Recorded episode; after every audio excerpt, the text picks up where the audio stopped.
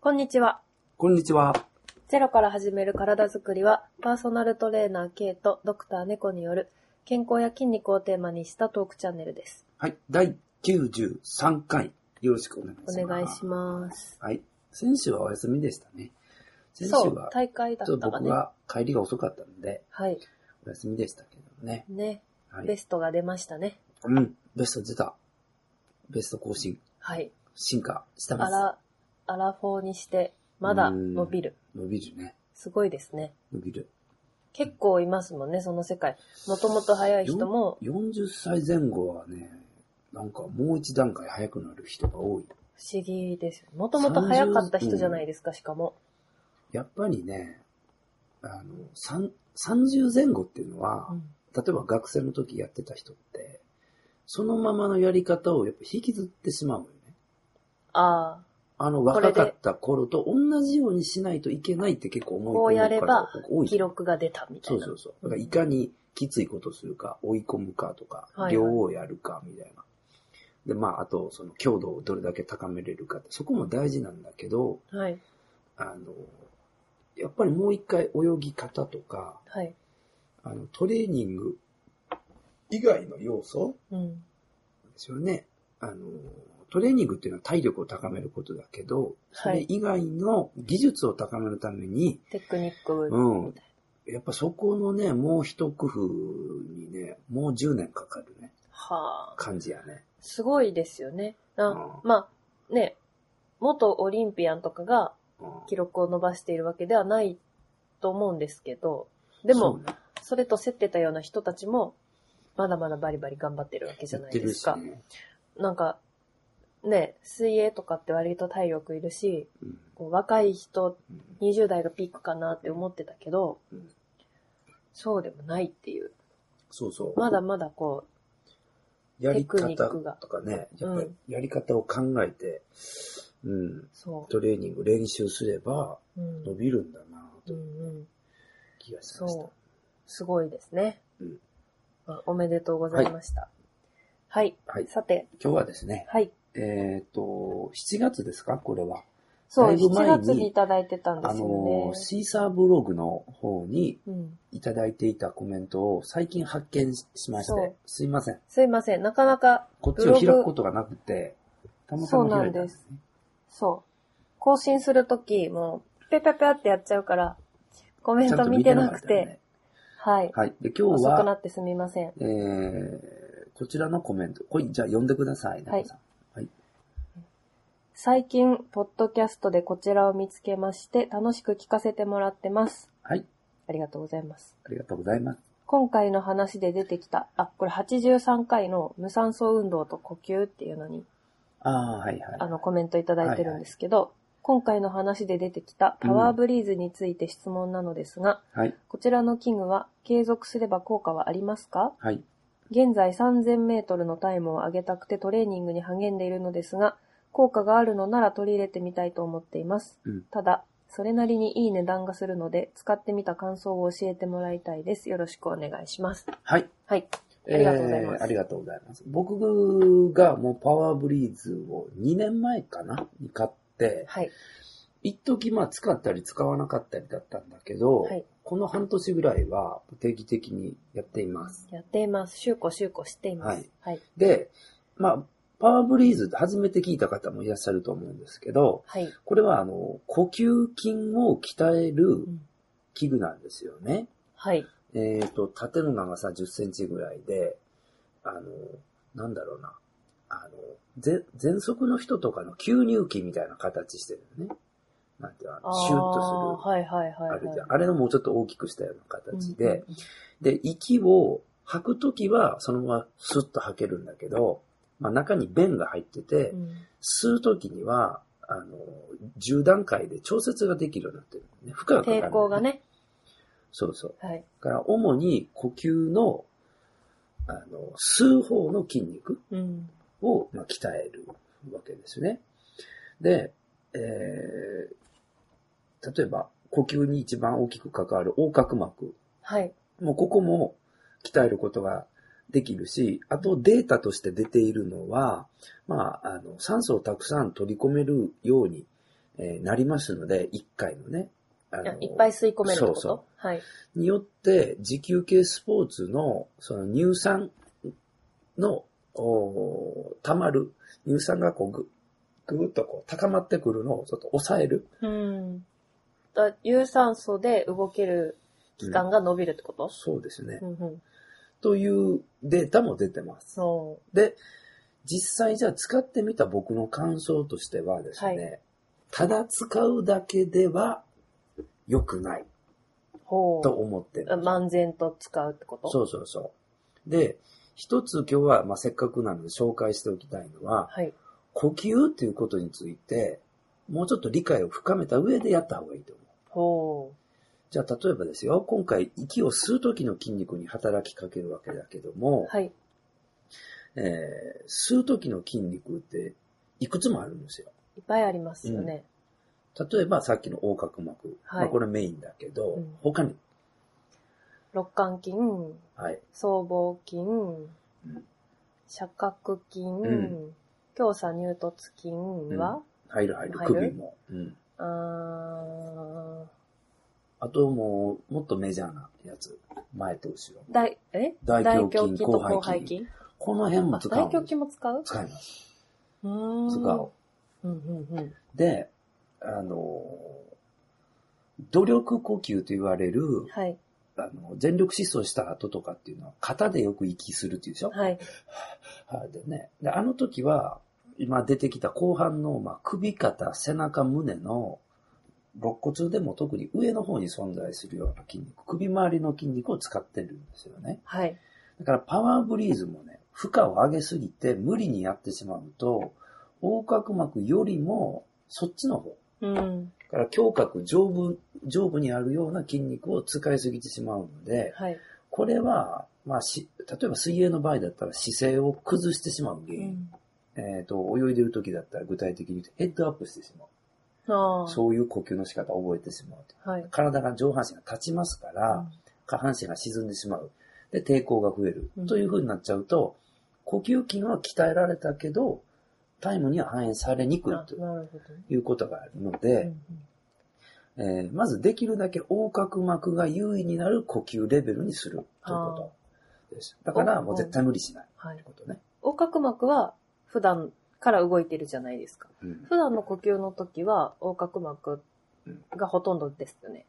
うん。まあ、その安静時っていうかな。うんまあ、普通、普通の普状態、ね。通にしてる時は。そう。ね。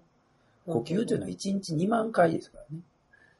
1分間に20回ぐらいうんよん ?15 か。20回までが普通の呼吸だう。んそれ超えたら貧呼吸になるから、ぐ15ら回ぐらい。い、そう、やってることだしう、んあのー人間の基本運動3つ、今までも紹介してきましたけど、呼吸、咀嚼、歩行の一つですから、はいそれぐらい大事なことなんですよね。うん。うん。で、その2万回の質をやっぱ上げる上で、横隔膜がしっかりこう動いているかどうかっていうのは大事でね。はい。しっかり動くというか、機能している、うんうんきちんと。で、それを見極める一つポイントとしては、まあ僕はレッスンでお客さんを見るときは、はい。例えば床に上向きで寝る、まあストレッチポールの上とかでもいいけど、寝てもらったときに、じゃあ腹式呼吸してみましょうかって言って。で、特に、あの、細かいことは言わない。はい。で、腹式呼吸してもらってる。で本人もしてる。で、ついさ先日も、昨日もこんなことがあって、まず、息を吸った時に、お腹が膨らんではいるんですね。はい。腹式呼吸。確かにできてるんだけどうん、その後、もう一段階、今度は、首や肩も使って、もう一回呼吸してる。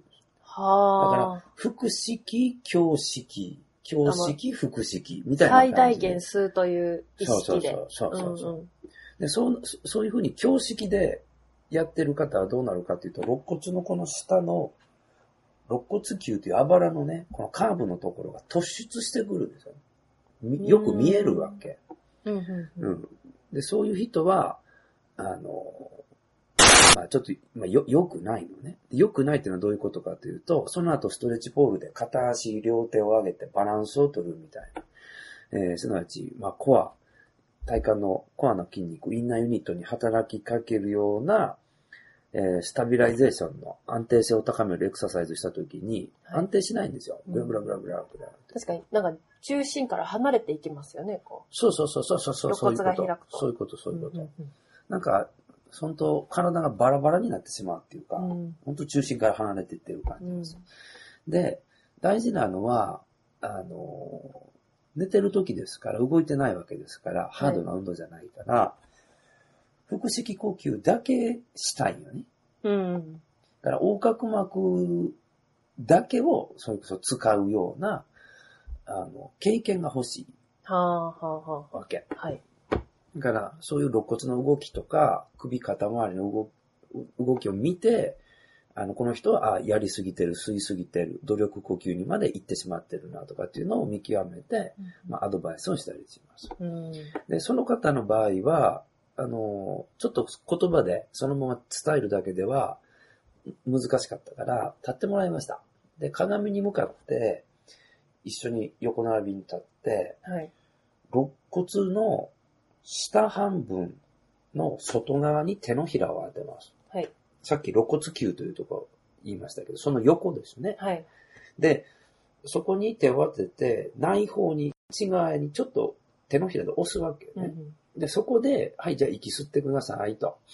でそしたら肋骨が横にぐーんと広がって、手を押し返すんですよね。うん。これをリブフレアと言います。リブ、リブ肋骨ね。そう、肋骨がフレア、広がるということで、リブフレアと言います。で、で、また吐きましょうと。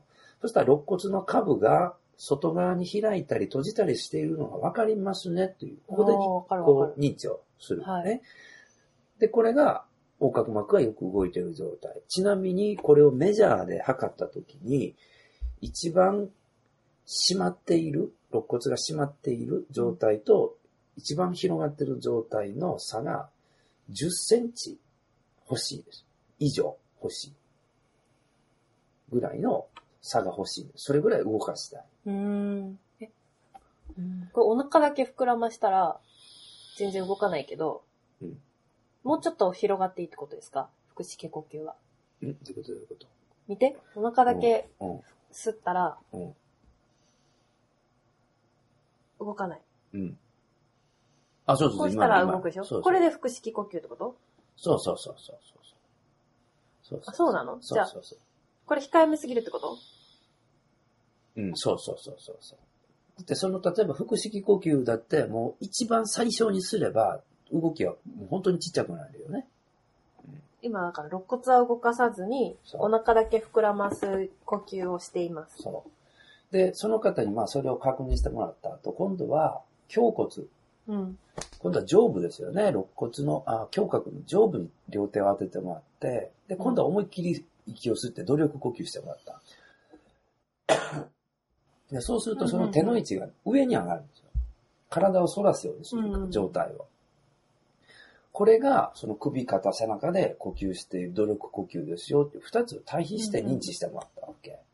努力呼吸でも肋骨もちょっと広がるけど、そう、そういうこと、そういうこと。ちょっ完とさら全にに分けることはできなくて、うんうん、胸郭が上向く。そう、あるんだけど、でその上部は今度はできるだけもう動かさないようにして、うん下部のリブフレアだけ動くぐらいの程度でやってみてくださういんと。いうふうにすするのね。というふうに、あうんの、確認をしました。で、話戻ると、はい。このリブフレアができるぐらいのレベル調節をパワーブリーズではぜひしてもらいたいあ。ーで、3色あるんですよ。で一番下が緑やったかな。うんで、次、ブルー。で、一番きついのが、レッド。あるんはやあ、けきつど、そう。はい。えっと、レッドは、あの、絶対買わないでください。きつすぎまます。きつすぎます。すダメで。す。で、あの、多くのアスリートがもうそう言ってます。もへうー最初は絶対、青、少なくとも青から始めた方がいい。うんで緑でもいいぐらい。うん。うんで、えっ、と、緑の10、マックスの10ぐらいのレベルが、青の、どれぐらいやったかな青の前半ぐらい、1から5ぐらいで。ちょっと被ってるんだ。そうそうそうそううんうんです。で、僕はまあ青を買ったんですけど、はい。え2年前一番最初スタートした時は、あの、一応トレーニング法としては30回2セットやりましょうと。うんうんそれは朝と夜と日に2回やりましょうって、まじゃあ、あ、全部一で応4セット。そうん。う。でやってたんだけど、僕はね、最初ね、4も吸えなかったんじゃないかな。あ、そまともに2、3回も。へで、ーそれこそもうそれで吸おうと思うと、もう首とか肩で吸ってるから、次の日首とか筋肉痛になる。う。へえ。そう。で、最近は、まあ、継続してやってると、えっと、7、8ぐらいでやってます。僕はうんレベル7、8ぐらいでやってます。全然、あの、私もちょっとやったけど、どんぐらいだったっけすごい下の方でうん一大変だったような気がします。うん、女性だったら本当、青やったら1、2ぐらいで全然いいと思う。で、えっ、と、これは、えー得意性の原則に関わってくるんですけど、はい。できるだけパワーブリーズを使うときも、実際のスポーツ、動作に近いことをやった方がいい。運動をそう。姿勢で例えとかば、そう。で、僕が経験して、一番、あの、息を吸いやすいのは、椅子に座って、で、肘を机の上に乗せるのよ。ほうほで、あの、加えてやる。これはね、うんかなりの、あの、レベル上げても大丈夫。う。できる。へえ。できる。8、9ぐらいもいける。で、このね、肘をね、机からちょっと浮かすだけでもきつくなります。やっぱ支えがあるから、軸ができて、うん。やと思うしう、んあと腕を持ち上げた時に、僧帽筋とか肩とかも、ちょっと力入ると思うね。あーやっぱ腕も重りだから。はい。でそこで少し負荷が上がってしまうのかな。なるで、立つとさらにちょっときつく感じる。へえ。で、僕は足踏みを組み合わせたり、はいまあ水泳だったらバタ足のイメージだけど、うんあとスクワットうんうん。を組み合わせたりしました。動きで、ながらやる。うんでクロールの動作に、えー似せるときは、僕は、あの、まあ、右手でパワーブリーズ持っといて、で、えー立った状態で、左手を天井に伸ばしながら顔を右向ける。体をひねるんだよね。うんそれは右向きの息継ぎをしてる時のイメージなんだけあど、あ。そう。片手上げて、横を向く、体をひねる。で体をひねった時に、胸郭、胸椎もひねりますので、はい。呼吸筋も、呼吸筋に使われる筋肉もひねりにも動員されるわけうんよ。うんうんだから、やっぱきついんです。うん。うん。という風に実際の動作に似せて練習しておいた方がいい。トレーニングしておいた方よがり実践的な息の吸い方になるわけ。そうそうそうそう。うんという風にはい。した方がいいですね。ちょっと二つポイント言いました。一つは、えーリブフレアの動きを確認しましょはい。う。これは横隔膜の動きを確認しましょうということですね。でできるだけ首、肩、胸、背中には頼りたくないですよという、そういうレベル調整。でもう一つは得意性。その動作、スポーツに即した動きを組み合わせた方が効果高いです。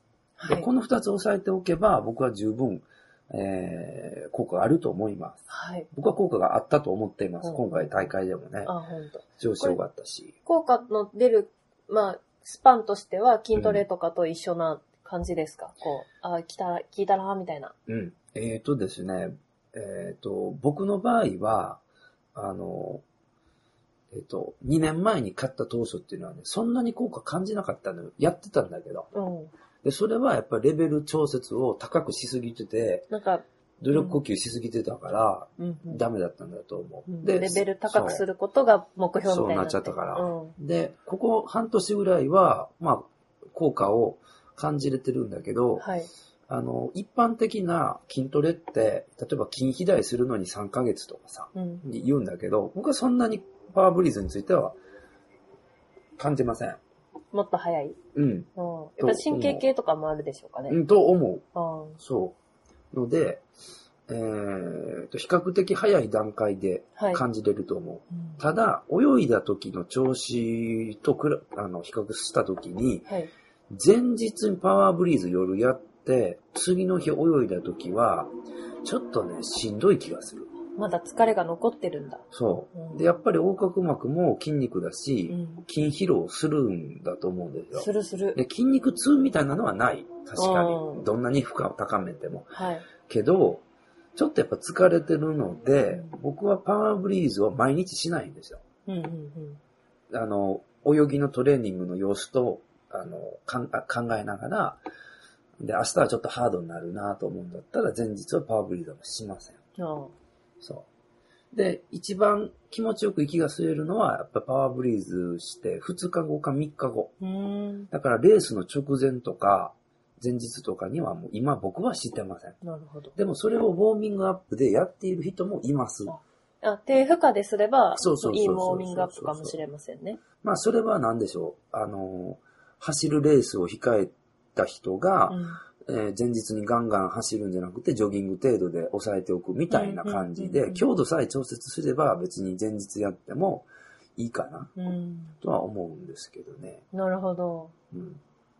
はい。そんなところですね。参考になりましたでしょうかうん、まあ僕は個人的にはおすすめです。おすすめで確かにちょっと値段が張るんですよね。僕が買った時よりもね、今ちょっと高くなってた。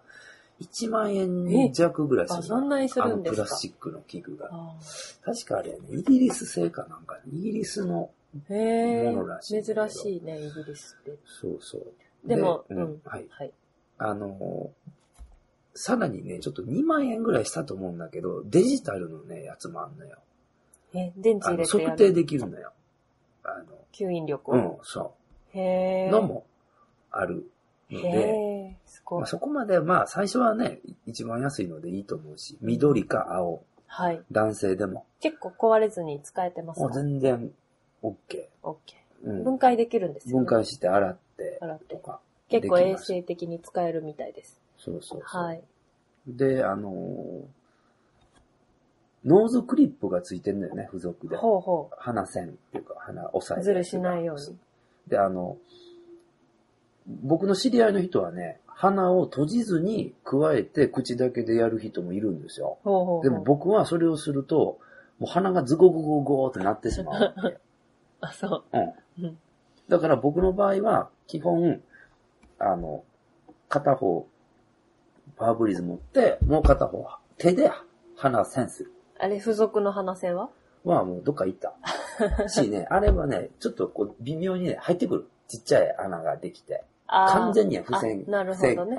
うことは、塞ぐことはできんうかんうんうんら、まあ、鼻との相性もあるでしょうしね。そう。で、ちょっとうつむいて、あとパワーブリーズやってると、パワーブリーズ内によだれがいっぱい入っていきます。これは、やだもん。パワーブリーズあるある。あるある。うん。まあ、だから、洗えると。そうそう。はい。いやそれもでもね、慣れてくる。唾液をね、あの、出さないようにね、 することもできてくコる。ントロールできるの。新しい技も習得することができる。はい。唾液の出し入れも、入れはないか。う出具合も自由自在と。ん。ね。はい。やっぱりね、バランス性の原則を考えれば、あのー例えば筋力トレーニングと有酸素トレーニングバランスよくしましょう。筋力トレーニングの中でも上下左右前後バランスよく筋肉つけましょう。でそう考えたらアウターマッスルとインナーマッスル、インナーマッスルの中のインナーユニットの横隔膜だって当然鍛えてあげないとうんいけないと思うし、えーと思いますのでそうだねねうん、こういうアプローチがあってもいいんじゃないかな。僕はね、毎日じゃなくてもいいと思っています。おーうん、僕はそれで効果を感じている。まあ、要は筋トレみたいなもんと思えば、そうそう週に2回とかでもそうそう。効果は出てくる。し、当然泳いだり走ったりする中で、あのー、ハイパフォーマンスでやった場合っていうのは、そこでも横隔膜がすっごい使ってるわけだから、まあそうそう毎日しなくても、パワーブリーズは、週2、3回でも、僕は十分効果があるんじゃないかな、はいと思ってますよ。はい。はい。えこー、この方のね、コメントはん、 3000メーターって書いてらっしゃったでしょ。あ、書いてました。でね、それはね、走るのか、す泳ぐのか、ちょっと僕気になってて。なるほど。走るんだったら割と短距離だし、まあ中距離か。うん。スイムだったら高い、長いですよね。スキット、1500メーターで20分ぐらいか40分ぐらいってことになるよね、泳ぐんだったら。うん。うんうんまあ、どちらにしても、うん、有酸素能力が必要で、呼吸っていうものがパフォーマンスにおいてすごく大事になってくると思うので、はい。ううんん、うん。そうそう。あと、呼吸の話つながりでさ、はい。あの、今回僕大会で100メーターの自由形に出たの。はい。で、すっごい戦略練っていったの。おー。で、あの、目標タイムっていうのがあって、ね、で、それに対して前半と後半は何秒ずつ行こうって、ラップ決めてたの。じゃあ、その、その前半のラップで行くためには、じゃあもっと具体的に何をしないといけないのか。それは、水の中入って水中ドルフィンを何回蹴るのか。うんうんうん。で、何回に1回の息継ぎで行くのか、うんうんまあ、それハイポって言うんですけど、はいで僕は前半はハイポ4でいけるということが分かったわけ。はあ何回も繰り返し練習して。ほで、息を止めすぎてしまうと後半バテるわけう。。うん。だからどこまでハイポ4でいくかっていうのを練習でやって、一応全部いけると。前半の50はハイポ4で全部いけるということが分かったわけ。うんうんで、息継ぎが少ない方がタイムもやっぱ早いわけ。うん。抵抗になる時が少そうなそいうかそらう。そう。はい。で、それを練習段階でやっといて。で、後半はハイポにうん2回に1回の息継ぎで行くと。うんで、あの、息を止めれば当然誰でも速いわけ。だけうんうど、んそれを前半やりすぎたらバテるわけですよ、うんうん後半。でもじゃあ、だからといって前半からバンバンバンバン息継ぎを不不必要にしすぎてしまうと、あの、横隔膜も疲労するんですよ。おー。だから酸素をたくさん取り込んでることには違いないんだけど、はいそのために体の中のこの横隔膜の上下運動っていうのを頻繁にしてるので、それでもやっぱ筋疲労になるのね。そうですね。だから、あの、なんか客観的な言い方をすると、呼吸させられてるみたいな感じなんだよ。ふいらんのに、そんなにたくさん空気入れる必要ないのに、前半。あのはい、吐いて吸え、吐いて吸え、吐いて吸えっていう風になっちゃうから、うんでそれも疲れてしまうから、はい。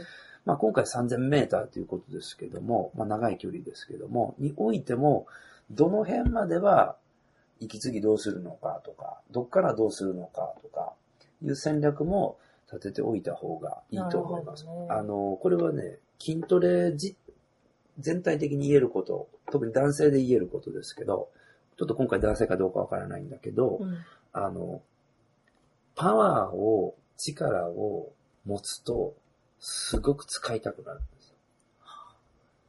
ここが、30代、アラサーとアラフォーの違いなんです。は はアラサーはね、それで自滅するんですよ。あで、筋トレするでしょで、ベンチプレス最大筋力上がった。スクワットも最大筋力上がった。なのに、早く泳げない。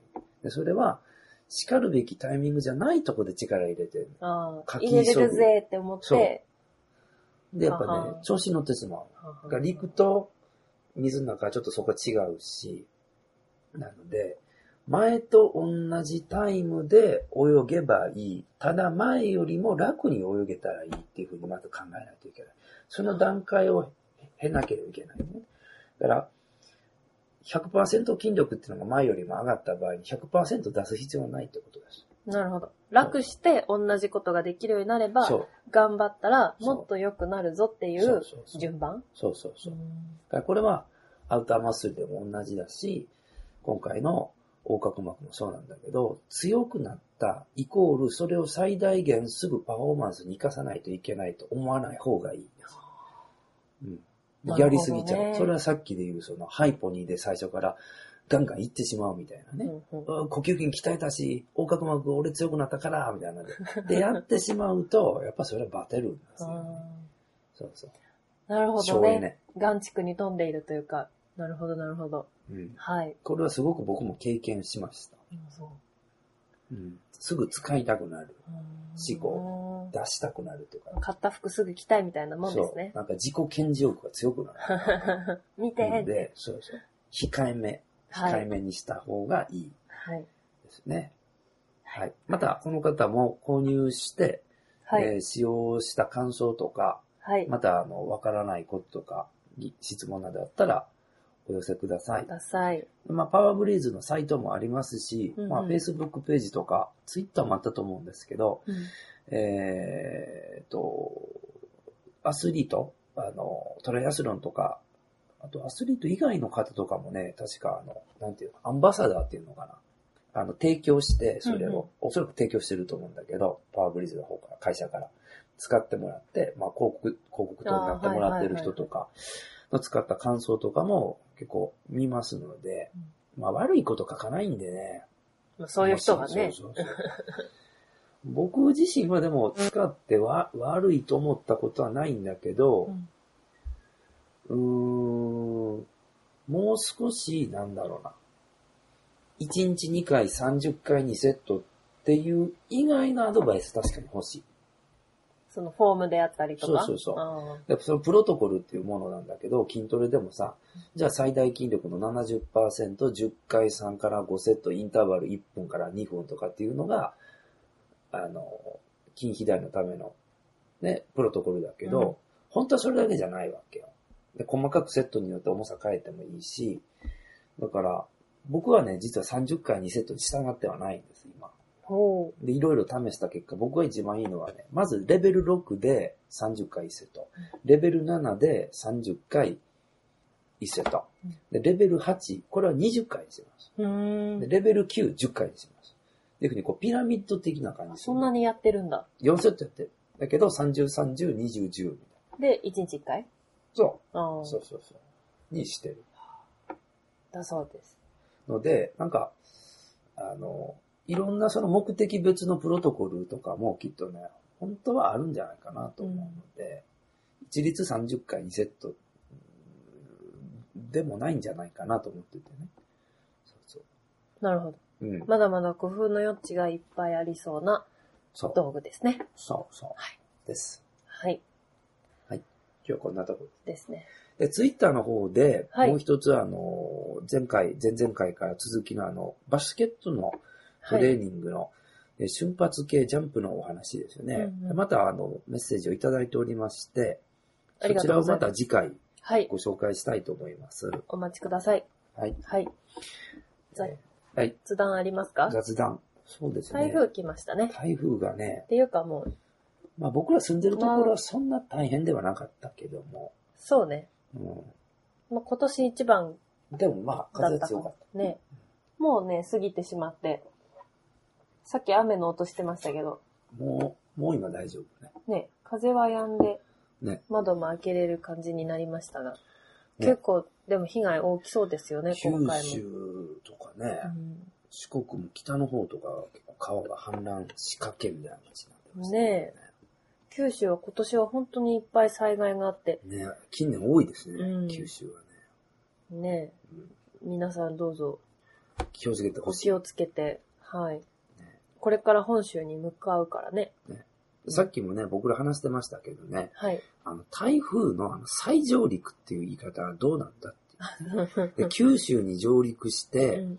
で、四国に再上陸っていうわけよ。うん。じゃあ大阪にまた再上陸ってキュッて言うと思うんだけうど、ちょっとね、違和感ありますよんね。ねだっそれてぞ、れの上陸でいいんじゃない再上陸するしかないんだからね。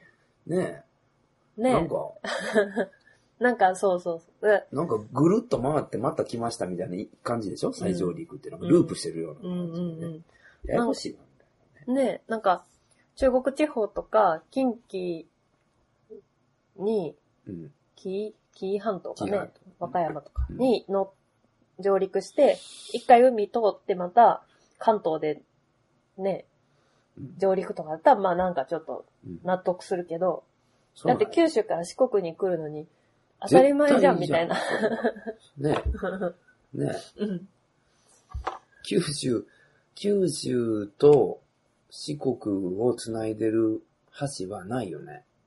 四国はないですね。ね本州はあるけどね。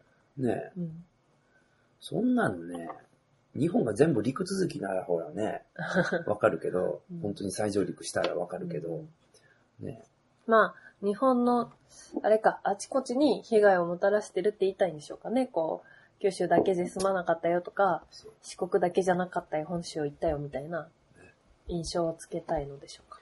ねうん、ちょっともやってます。ちょっとテレビ、ほら、 ニュースはさ、うん。もしものことがあるから、ちょっと大げさにっていうか、その、過小には言わんやん、絶対。うんちょっと大きめに言いますよね。ね、うん非常に、非常に強い勢力の台風何号はっていつも言うやんうか。んうん。そんなに強くない勢力の、とか絶対言わんやん。 やや、やや強いとかも言わんやん。ひ絶対非常に強い勢力の、って言って。そうか。いや、そうかな。で、最近の台風がみんな強いのかもしれませんよ。なんか台風も台、なんか変わってきたって言うじゃないですか。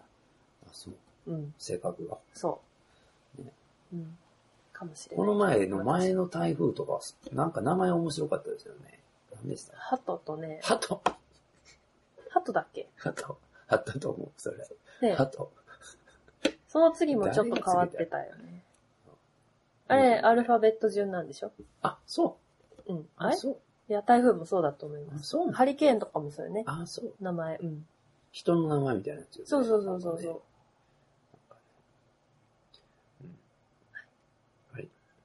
あとないですか雑談はあとは、いいかな。うん。はい。まあ、あの、あれですね。あの、去年のね、今頃はね、あの屋久島行ってましたね。あ屋久あ、も島うでちょっ撮とたんでだすよ。ね。 10月ぐらいにね。そうそう入ってそ行きましたけど、うん早いもんだね。う。ね一年経ちましたね。今年は11月なんでね、旅行。そはい。う。あと1ヶ月半ですね。あと1ヶ月半。そう。うん今、宿とかを取り始めました、そうやっと。うんうんあと1ヶ月半、いやいや仕事して。そう。 で、スキップして、旅行に行くと。はい。 うん。はい。はい。えー、ツイッターやってます。はい。ゼロから始める体づくり。ハッシュタグ、カタカナで、はい。ゼロ体をつけて、ツイートしてくださるとありがたいです。こんなにね、あ開けてるのに、うん、あの、収録をいつも。うん。そんなにフォロワーさん減ってないね。ありがあ。たいね。まあ、あ、あの、つぶやかなかったら気づかれないからね。あそういうことか。うん。変なこと言わんかったら、そうそうそういいそうってことか。そうそうそうそうね。そう。まあ、いつもありがとうございます。ねえっ、と、うん。質問、ご意見、ご感想などを寄せてください。はいで、ブログも、あの、更新の時には見るんですけど、コメント割と気づかない。そうね。だでってツイッターやってない人もおるわけやからね。そうなんよ。そう。なので、あの、ツイッターやってなかったら、ブログにコメントいただいたらいいんですけど、はいちょっとそれは気づくのが遅くなるかもしれないことをご了承ください。はい。はい。今日は以上です。はい。さよなら。さようなら。はい